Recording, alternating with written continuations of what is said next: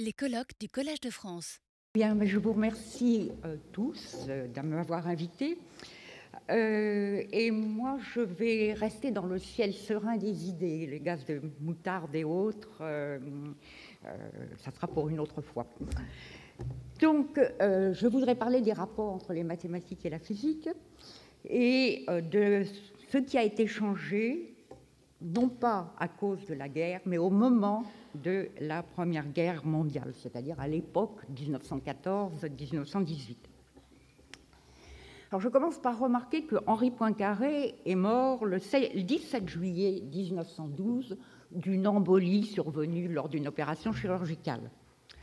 Il avait 58 ans, donc il est mort prématurément, et avec lui disparaissait une conception des rapports entre les mathématiques et la physique, souvent originale et souvent à contre-courant de celle qui était développée par ses collègues euh, anglais ou allemands, mais qui avait un grand avenir devant elle, puisqu'elle préfigurait la conception reposant sur la recherche d'invariants et la théorie des groupes, qui est devenue euh, la conception majoritaire et sur laquelle s'est développée la physique euh, du XXe siècle et du XXIe euh, pour ce qui en est jusqu'à présent. Pourtant, Poincaré ne passe pas pour être un précurseur dans cette direction. on lui accorde beaucoup de crédit, mais on ne parle pas tellement de cela, et c'est justement ce dont je voudrais faire, et ce que je voudrais faire, en parler. Alors, ce silence s'explique fort bien si l'on considère qu'il n'a pas eu de successeur dans euh, ce domaine, précisément du fait de la guerre qui a été déclaré deux ans après son décès. Et les jeunes mathématiciens ou physiciens qui auraient pu donner corps à ces idées, qui auraient pu s'en inspirer pour leurs travaux, ont été mobilisés en 1914, en août 14, et près de la moitié d'entre eux ont été tués dans les trois premiers mois de la guerre. Alors, on a oublié cet épisode qui ne concerne, il faut bien le dire, qu'un petit nombre de personnes, à savoir que la plupart des étudiants ou jeunes chercheurs en mathématiques et en physique, qui à l'époque étaient presque uniquement de sexe masculin et souvent formés à l'école normale, furent mobilisés dans l'infanterie, il y avait un accord entre l'armée et euh, l'école normale, dans l'infanterie plus exposée que la cavalerie ou le génie. Sous-lieutenant à pied, évidemment, ça ne pardonne pas.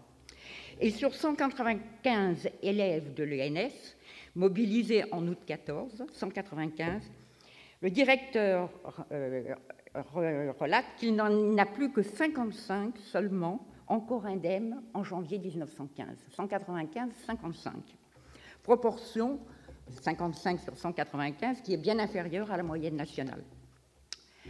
Jean Dieudonné, l'un des, membres de Bourbaki, qui a fait ses études à la fin des années 1920, voit dans cette hécatombe l'origine du déclin de l'école mathématique française dans l'entre-deux-guerres et l'origine de la révolte euh, appelée Bourbaki, à laquelle il a participé, contre, l'enseignement sclérosé que euh, ses membres avaient eu à subir.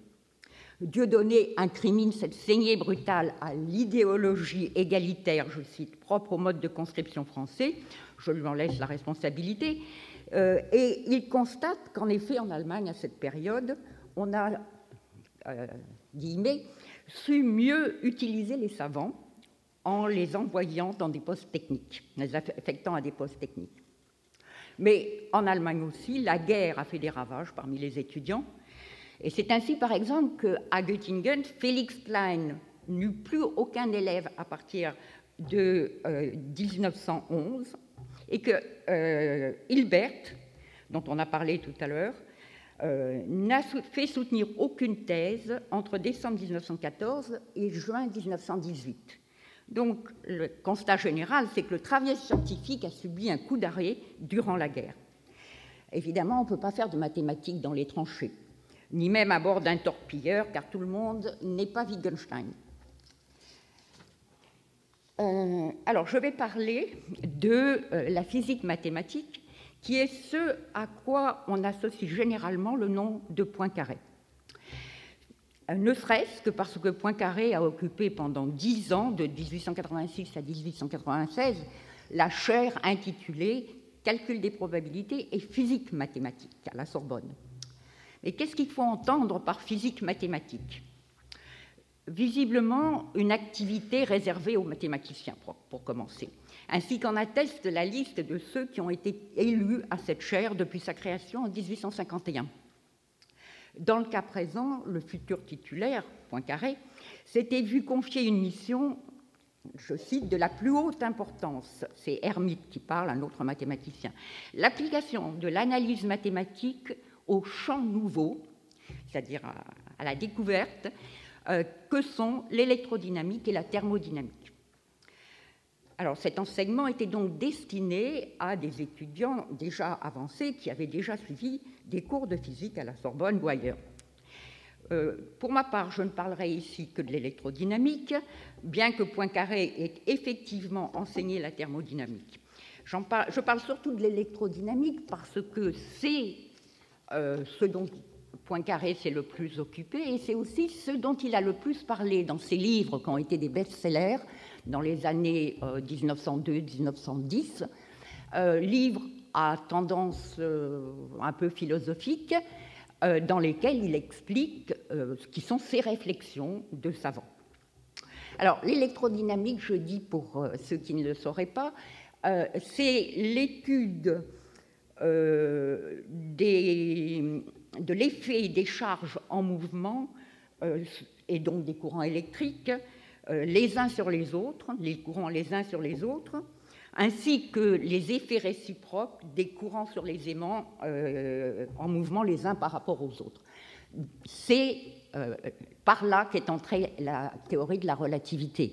C'était à cette occasion-là, à ce propos-là, que a été découverte la théorie de la relativité par Einstein et Poincaré aussi. Alors, dans tous les textes que, j'ai lus de Poincaré, il emploie l'expression physique mathématique comme si son sens était parfaitement transparent. Euh, aujourd'hui, le problème de savoir ce que veut dire physique mathématique ne se pose plus parce que le substantif physique, qui est un substantivé à partir euh, d'un adjectif, même si euh, la physique, ça ne date pas de, de, 1900, eh bien, aujourd'hui, elle désigne une entité, une entité disciplinaire, un sujet, en somme, qui est susceptible de plusieurs qualifications, dont la qualification mathématique. Mais euh, tel n'était pas le cas avant la Première Guerre. On pouvait alors trouver étrange qu'une discipline appelée physique soit enseignée par des mathématiciens.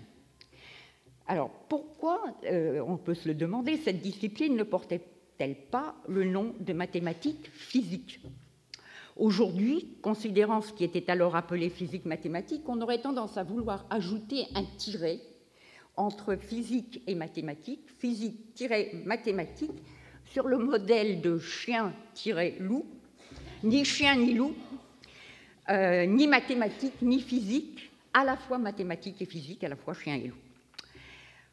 Alors, on considère souvent que la physique mathématique est une spécialité française. Pourtant, partout en Europe, euh, à la fin du XIXe siècle, les méthodes mathématiques destinées à ceux qui voulaient euh, faire de la recherche en physique étaient enseignées par des mathématiciens. À Göttingen, toujours, Riemann a professé entre 1850 et 1860 plusieurs cours portant sur les équations dérivées partielles, non pas en tant que telles du point de vue mathématique, mais en tant qu'elles sont impliquées dans diverses branches de la physique, la chaleur, l'optique, la thermodynamique et évidemment l'électrodynamique. Euh, je me propose ici d'explorer la thèse suivante, qui est que c'est dans les 20 dernières années du XXe siècle, époque qui, Serge Haroche l'a rappelé, coïncide avec la Première, la première Guerre mondiale sans que celle-ci, en tant qu'événement politique, en soit la cause. C'est donc dans cette période que la physique est devenue ce qu'elle est aujourd'hui, une discipline autonome. Ce qui jusqu'alors était une mosaïque de domaines spécialisés, chacun dans l'étude expérimentale ou mathématique de phénomènes naturels d'un certain type, le son, la lumière, l'électricité, les propriétés des solides, etc. Ce qui n'était donc qu'un patchwork, euh, l'acoustique correspondant au son, l'optique à la lumière, etc., etc., est devenu, à cette époque-là, une entité disciplinaire, la physique. Euh, bon, évidemment, le terme ne date pas de, cette époque, mais il a pris, au tournant de la guerre, un sens nouveau euh, que justement je voudrais développer, au, terme duquel on est passé d'un fouillis de petites branches, de rameaux euh, emmêlés euh, et parcellés les uns à côté des autres et pas tellement euh, collaborant à quelque chose, à une véritable branche, la physique. Cette métamorphose repose sur la mise au jour de l'existence d'une structure commune aux divers domaines dont j'ai parlé, qui forment euh, le patchwork de la physique euh, jusqu'en 1900, enfin jusqu'aux premières années du XXe siècle. Euh, et cette structure est, unificatrice de nature mathématique et elle a cette particularité que seule particularité que seule l'analyse mathématique a permis de la déceler, de la mettre au jour et de la formuler. Alors, je veux parler bien évidemment de la structure mathématique de groupe et la théorie des invariants, sur laquelle, je l'ai dit tout à l'heure, s'élève aujourd'hui l'édifice de la physique. Et euh, j'insiste, ce que, je veux euh, montrer, c'est que Poincaré a joué un rôle important dans cette entreprise. D'ailleurs, je ne suis pas la seule à le dire. Émile Borel, qui euh, était contemporain, peut-être un peu plus jeune que, Poincaré, mais enfin de la même époque, dit Poincaré a contribué plus qu'aucun autre à créer ce que l'on peut appeler l'esprit des théories physiques. Eh cet esprit des théories physiques, c'est une certaine structure mathématique qui fait la solidité de la discipline physique et l'unité disciplinaire euh, qu'elle forme. Euh, et d'ailleurs, Borel, qui est été aussi nommé dans la chaire de physique mathématique, a transformé le nom de cette chaire en physique théorique. Et c'est ce passage de mathématique à théorique dans la manière de qualifier un certain type de physique, qui n'est pas la physique expérimentale, euh, dont je veux parler aujourd'hui. en France, la physique mathématique a longtemps été synonyme de mathématisation plus précisément d'un programme qui consiste à mathématiser de façon progressive euh, les divers domaines, parcelles dont j'ai parlé, de la physique, ainsi morcelés. L'entreprise a commencé très tôt, au XVIIIe siècle. Elle a été suscitée par la coïncidence, qui n'en est peut-être pas une, euh, de la parution sous forme définitive des Principia Mathematica de, Newton en 1726 et euh, de l'invention du calcul différentiel par la Leibniz à la même époque et sous une forme différente Newton, mais qui s'est bien gardé de, de, divulguer la manière dont il procédait, soit par perversité, soit par euh, conformisme. Il s'est attaché à transformer tous les raisonnements qu'il avait faits à l'aide du calcul différentiel en démonstrations géométriques d'une lourdeur incroyable qui font que c'est quasiment illisible aujourd'hui les principia. Alors, c'est avec la seconde loi du mouvement de Newton, celle qu'on appelle en français euh, la loi du mouvement de Newton, le principe fondamental de la dynamique, quand on ne parle pas du PFD comme dans l'enseignement secondaire, on dirait euh, un sigle de parti.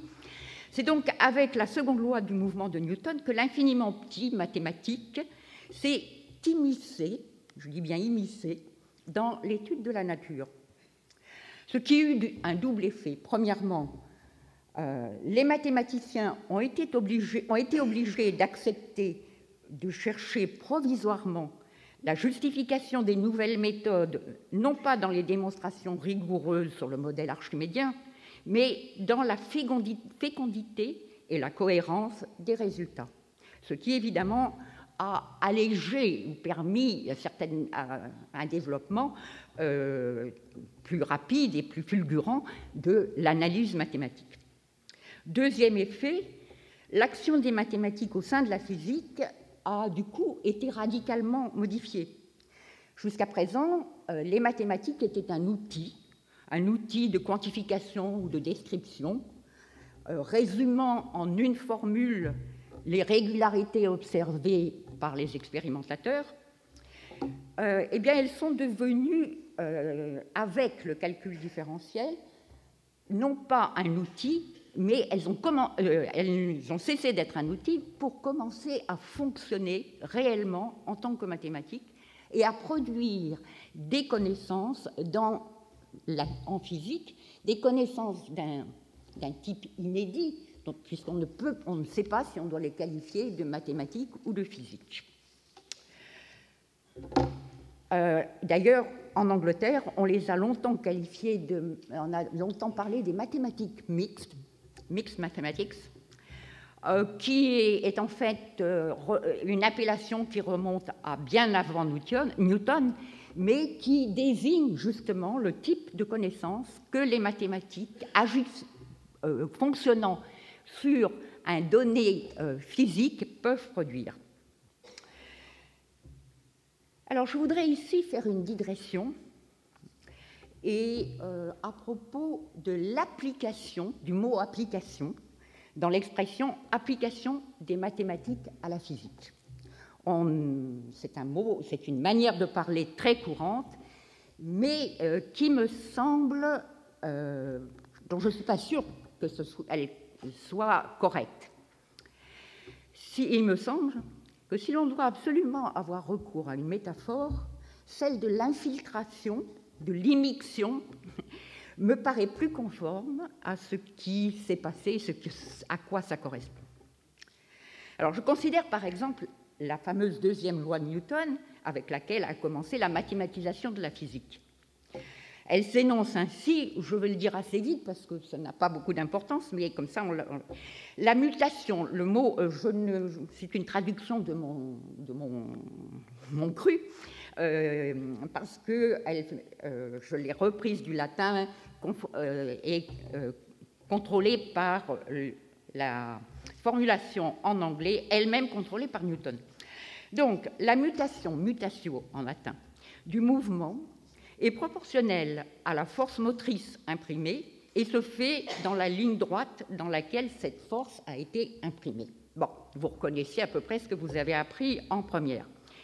Là-dedans, dans la manière dont je viens de l'énoncer, il n'y a rien de mathématique apparemment. Ligne droite, proportionnelle, ce sont des mots du langage courant. Euh, et quant aux expressions force motrice et imprimée, Newton a pris soin de les définir auparavant dans un préliminaire qui porte le titre définition, et uniquement à l'aide de mots. Donc rien de mathématique, sauf le mot mouvement, justement. Parce que ce mot, qui a une apparence innocente, et euh, eh bien justement, Newton a euh, indiqué dans le scoli qui sépare les définitions de l'énoncé des lois euh, que si le mouvement est connu de tout le monde, en effet, c'est cependant, et je cite, pour ne l'avoir considéré que par ses relations à des choses sensibles, que l'on est tombé dans plusieurs erreurs. Et pour éviter ces erreurs, Newton propose de distinguer le mouvement au sens vulgaire, où l'on ne considère, comme il le dit, que les relations euh, aux choses sensibles, et d'autre part le mouvement mathématique, pour lequel il a défini, euh, mine de rien, et de façon mathématique, une, une quantité qu'il appelle quantité de mouvement, et quand on y réfléchit, quantité de mouvement, c'est quand même pas si évident que ça, euh, une quantité de mouvement qu'il a définie mathématiquement comme le produit de, etc., etc. Alors, ce qui se passe, c'est qu'en fait, Newton, après, joue euh, sur ce qu'on peut appeler une homonymie. C'est-à-dire qu'il substitue dans l'énoncé de la loi, qui est lui-même en langue ordinaire, il substitue au mot mouvement, qui intervient donc dans son sens vernaculaire à l'intérieur d'un énoncé en langue ordinaire, Il lui substitue le même mot, mais pris dans son sens mathématique, celui de quantité de mouvement, justement, qui a été défini pour ça. Et il est d'ailleurs, Newton, on ne peut plus explicite sur cette substitution. Il écrit que le mouvement au sens vulgaire n'est pas la quantité dont il porte le nom. Il n'en est que la mesure sensible, c'est-à-dire par rapport aux, choses sensibles. Mais, dit-il, comme l'on doit fixer le sens des mots d'après l'usage qu'on fait d'eux, eh bien, dans un énoncé en langage ordinaire, on doit l'entendre au sens vulgaire, et euh, donc la mesure sensible, comme il dit. Mais en revanche, lorsqu'on s'exprimera en mathématicien pur et de manière inhabituelle, on désignera par le mot mouvement la définition mathématique.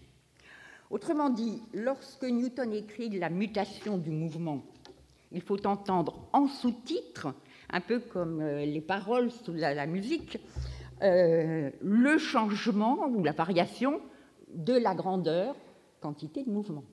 Bon. Euh, alors, justement, c'est à ce propos que je pense que le mot application ne rend pas compte de ce qui se passe. Ça ne rend pas compte de la substitution qui a été opérée entre le sens vulgaire, ordinaire, et le sens mathématique du même mot mouvement. Or, une application, qu'est-ce que c'est? Ben, Il suffit d'avoir fait un peu de couture ou tout simplement d'avoir lu Flaubert pour savoir qui parle dans la tentation de Saint-Antoine d'un corsage rehaussé d'application, pour savoir qu'une application est un morceau de tissu qui est posé et cousu sur un vêtement, c'est-à-dire sur le tissu du vêtement, si bien que ça fait une double couche, et par conséquent, c'est pas par hasard que Flaubert dit rehaussé. Il y a une double épaisseur contrairement au rapiècement, alors là c'est la couture qui parle, euh, contrairement au rapiècement où l'on substitue un morceau de tissu neuf en principe à un autre usé, il n'y a plus qu'une seule épaisseur. Donc euh, le, mot application me semble, pour ces raisons entre autres, tout à fait euh, mal utilisé. En revanche, le mot infiltration me semble mieux correspondre à la manière dont la mathématisation une fois amorcée par la substitution du sens mathématique au sens usuel d'un mot, diffuse de place en place. C'est ainsi que la seconde loi de Newton et le remplacement de l'idée ordinaire de mutation par une opération mathématique, euh, justement celle que, permet le calcul différentiel, entraîne l'invention du calcul différentiel. le calcul différentiel a été inventé pour pouvoir complètement euh, écrire en mathématiques l'énoncé de la deuxième loi. Euh, calcul différentiel qui, à son tour, impose que la partie de l'équation qui se trouve à droite du signe égal, parce que c'est une équation avec un signe égal, la deuxième loi, euh, est elle-même une forme mathématique. Et c'est la raison pour laquelle Newton ne fait pas d'hypothèse, justement. Euh, il n'a pas à faire d'hypothèse physique parce que ce dont, il, ce dont, il, est question à droite du signe égal, c'est euh, une force dont, euh, mathématique, au sens mathématique, et il se contente, comme il le dit, d'en donner une formulation mathématique en laissant, etc., et absolument pas une, il ne revient pas au sens euh, physique.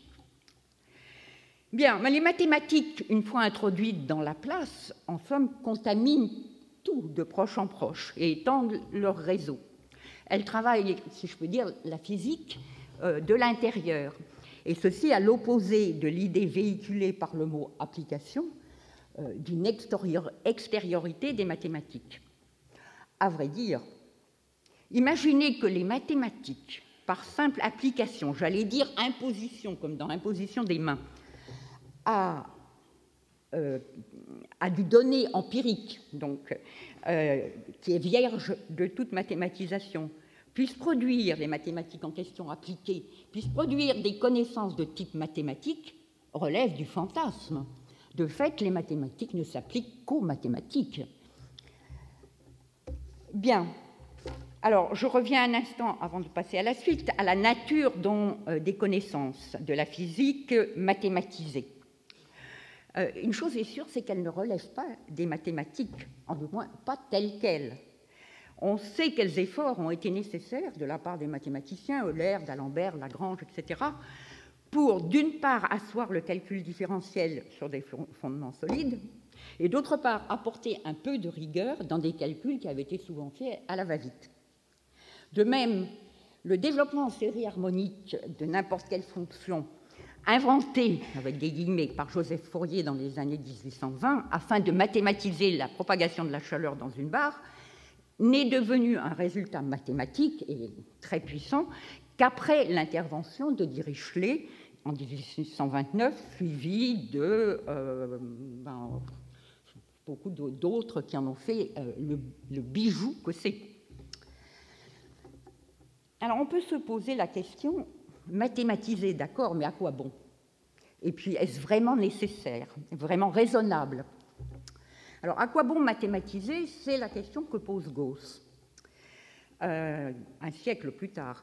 Euh, ben, en effet, un des avantages escomptés de la mathématisation, c'est l'introduction dans le domaine de la physique d'une forme de certitude qui est celle propre aux mathématiques, de conférer aux énoncés de la physique le même degré de certitude que euh, que celui qui caractérise les calculs et les démonstrations mathématiques. Or, la mathématisation n'a de sens, c'est ce que dit euh, Gauss, que si la mesure expérimentale des grandeurs sur lesquelles porte la confrontation ensuite des résultats du calcul et des résultats de l'expérience, si ces résultats de l'expérience sont donnés eux-mêmes avec une certitude comparable à celle que produit le calcul, les mathématiques. Ça n'a pas de sens de comparer quelque chose d'extrêmement bien défini à quelque chose qui ne l'est pas du tout. Euh, alors en fait, ce n'est jamais le cas. On n'atteint jamais la, précision euh, des résultats mathématiques. Mais c'est un objectif qui doit être fixé à la physique expérimentale et que d'ailleurs Galilée au départ lui a fixé. Mathématiser, certes, mais aussi mesurer tout ce qui peut être mesuré et rendre mesurable ce qui ne l'est pas. D'où l'intérêt porté par Gauss à tous les problèmes de euh, calcul d'erreurs, euh, statistiques et méthodes permettant d'améliorer les performances des mesures expérimentales. Par ailleurs, mathématiser, est-ce vraiment nécessaire? C'est la question qui divise les deux auteurs de l'encyclopédie, Diderot et d'Alembert. D'Alembert fait un sort particulier à l'astronomie physique, définie comme l'explication des phénomènes astronomiques par l'admirable théorie de la gravitation de M. Newton. Et il considère qu'il y a là un exemple à imiter. Je cite, On a donc le rare avantage de pouvoir juger irrévocablement du système newtonien. Et cet avantage ne saurait être saisi avec trop d'empressement. Il serait à souhaiter que toutes les questions de physique puissent être aussi incontestablement décidées. Autrement dit, pour l'extension de la mathématisation, euh, peut-être pas à tout prix, mais euh, il faut y aller. Diderot, et on sait bien qu'ils se sont disputés sur cette question, Diderot, pour sa part, euh, écrit en plein milieu de l'entreprise de écrit une interprétation de la nature, un ouvrage appelé Interprétation de la nature, qui, à la manière de Diderot, commence de façon percutante Jeune homme prend et lit, après quoi vient l'attaque. Une des vérités qui a été annoncée de nos jours avec le plus de courage et de force, dit Diderot, euh, et qu'un bon physicien ne perdra point de vue, et qui aura certainement les suites les plus avantageuses, c'est que la région des mathématiques est un monde intellectuel où ce que l'on prend pour des vérités rigoureuses perd absolument cet avantage quand on l'apporte à notre terre. Il ajoute, on en a conclu que c'était à la philosophie expérimentale à rectifier les calculs de la géométrie, et cette conséquence a été avouée même par les géomètres, c'est-à-dire les mathématiciens. Mais à quoi bon corriger le calcul géométrique par l'expérience? N'est-il pas plus court, donc plus raisonnable, de s'en tenir aux résultats de l'expérience? Et il prône euh, à ce moment-là l'écriture d'un grand ouvrage dont il voit déjà le titre, L'application de l'expérience à la géométrie, sans commentaire. Alors, jusqu'ici, je n'ai pas parlé de Poincaré, mais je vais le faire justement maintenant pour terminer. Et euh, Poincaré, lui, porte un regard de mathématicien de la fin du XIXe siècle et du début du XXe euh, sur la mathématisation, mathématisation dont il connaît tous euh, les secrets. que Poincaré ait entamé son cours de physique mathématique par l'optique n'a rien de surprenant. Il existait en France une forte tradition d'optique mathématisée depuis que Fresnel avait développé sa théorie ondulatoire, où l'optique et l'optique passaient pour participer à la fois de l'impeccable correction et de la sévère élégance de la géométrie. C'est du point carré. Ici, je dois dire que dans ce qui suit, je vais m'appuyer sur le travail d'Olivier Darigol, euh, qui depuis une quinzaine d'années a fait un travail absolument extraordinaire où les d'études des textes de la période 1880 1910 euh, des textes qu'il a étudiés euh, sur pièce, si je peux dire, crayon à la main, contrairement à une habitude qui se répand de plus en plus, qui est de résumer les textes et ensuite ça repasse d'articles de littérature secondaire à articles de littérature secondaire et enfin on ne trouve plus rien. Euh, alors je reviens à Poincaré et à l'optique. Les étudiants qui ont assisté au cours de physique mathématique à la Sorbonne dans l'année 87-88, qui est le premier cours de Poincaré, ont dû être surpris lorsqu'ils se sont aperçus que le nouveau professeur ne leur exposait pas une théorie mathématique, comme on pourrait, à quoi il s'attendait, une théorie mathématique de l'optique, mais bien huit théories. Il faut espérer qu'après une telle épreuve, d'une telle épreuve, ils sont sortis euh, persuadés de la non-univocité de la mathématisation. Et ça, c'est un point euh, pour lequel je pense euh, Poincaré n'a pas son égal. non-univocité de la mathématisation, qui produit la mathématisation, elle produit non pas une théorie, mais une multiplicité, une multiplicité de possibilités équivalentes du point de vue mathématique. C'est ce qu'il démontre, puisqu'il est mathématicien. Alors, équivalente en, au sens qu'on passe de l'une à l'autre de ces théories par une transformation mathématique. Alors, on voit déjà là, par le mot équivalence, qui lui-même est lié à invariance, etc., etc., on voit pointer l'orientation future de la physique, même si Poincaré n'en a pas euh, l'idée à ce moment-là. Mais euh, euh, c'est là, dans ce cours de 87-88, qu'il passe un, semestre entier à analyser huit théories de l'électrodynamique et de l'optique appliquée, l'optique quand on l'applique à l'optique, euh, euh, et, qu'il s'aperçoit que la plupart de ces théories sont équivalentes, sans compter qu'en général, elles redonnent le même résultat, puis c'est celui qu'il faudra comparer euh, à l'expérience, le même résultat physique à comparer. Et par conséquent, elles sont non seulement équivalentes du point de vue mathématique, mais elles sont équivalentes du point de vue physique. Poincaré dit d'ailleurs scientifiquement équivalentes. Alors, en relisant pour préparer cette intervention ce grand classique qui est The Character of Physical Law de Feynman, Feynman, euh, physicien américain, euh, mort en 1980 ou quelque chose comme ça, 90, euh, qui a révolutionné la manière, en tout cas pour ma génération, ça a été une révolution, la manière de voir la physique. Eh bien, en relisant Feynman, je me suis aperçu, ce que j'avais totalement oublié, que Feynman ne dit pas autre chose que ce que dit Poincaré. C'est à croire euh, qu'il a lu Poincaré, ce qui est peu probable.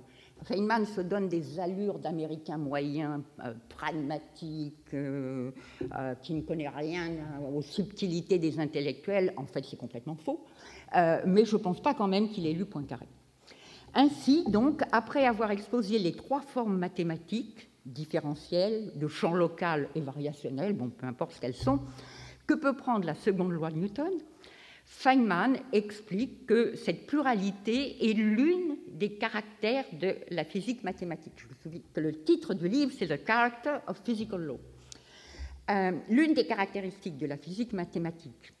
Et il dit un aspect intéressant et très étrange du rapport entre les mathématiques et la physique est la possibilité de montrer à l'aide d'arguments mathématiques, je je souligne à l'aide d'arguments mathématiques, qu'on peut adopter, alors de la possibilité de montrer qu'on peut adopter des points de départ apparemment très différents pour aboutir cependant au même résultat.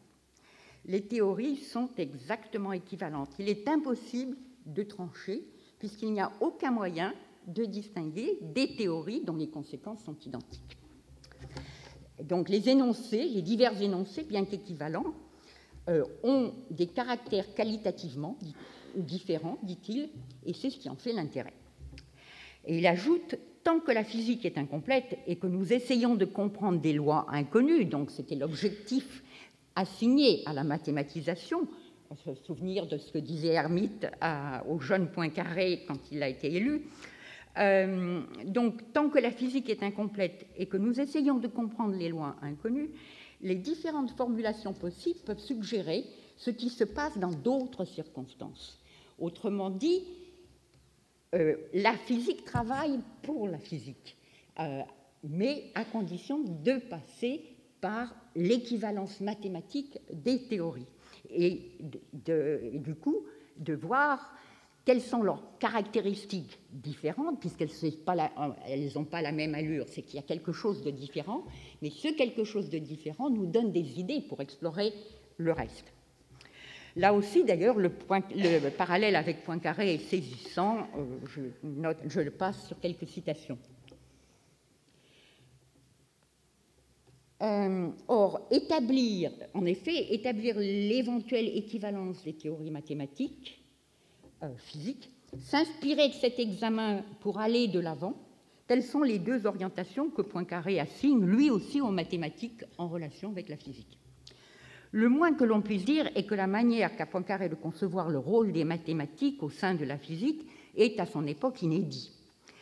Délaissant la poursuite de l'œuvre de mathématisation de la physique, qu'il a lui-même beaucoup pratiqué et enseigné, il invente un autre mode d'intervention des mathématiques au sein de la physique. Ce rôle s'apparente à celui d'un critique, au sens où on parle d'un critique d'art ou un critique de cinéma, un critique de littérature. Il consiste à comparer les théories mathématiques entre elles, non pas selon leur plus ou moins bon accord avec les résultats de l'expérience, en les mettant en compétition de manière à ce que la meilleure gagne, exercice délicat selon Gauss et vain selon Diderot, euh, il recommande donc euh, de comparer les théories entre elles, non pas pour les mettre en compétition, ni afin de décider quelle est la meilleure, mais au contraire, en tant qu'elles sont liées les unes aux autres et forment un réseau théorique. Son objectif, c'est de comprendre pourquoi il y a ces équivalences mathématiques que, euh, à ma connaissance, il n'est peut-être pas le premier, mais en tout cas, c'est celui qui en a le plus parlé à son époque. S'interrogeant sur la raison d'être de cette ambiguïté, euh, il arrive à la conclusion qui s'impose à un mathématicien averti comme lui, à savoir l'existence d'une structure mathématique sous-jacente à l'ensemble de toutes les parcelles euh, qui, morcelées qui constituent la physique et une structure mathématique, comme je le disais en, en commençant, constitutive de l'unité de la discipline.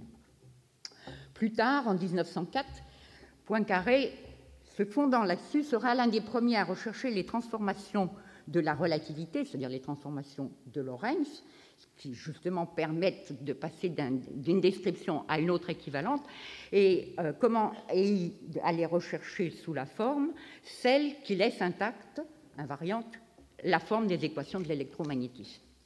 Bon, je m'arrête là et je vais terminer tout de suite. Euh, j'ai dit que tout le monde était euh, au front. Ce n'est pas tout à fait vrai. Évidemment, quand il y a une mobilisation générale, elle ne concerne pas les étrangers.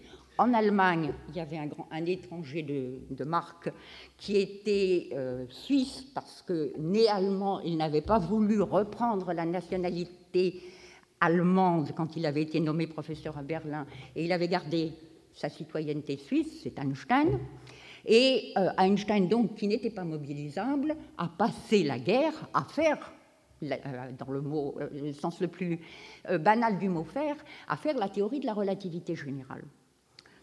Alors, ça, c'est une première catégorie de gens qui n'étaient pas au front. Il y a aussi ceux qui étaient trop vieux.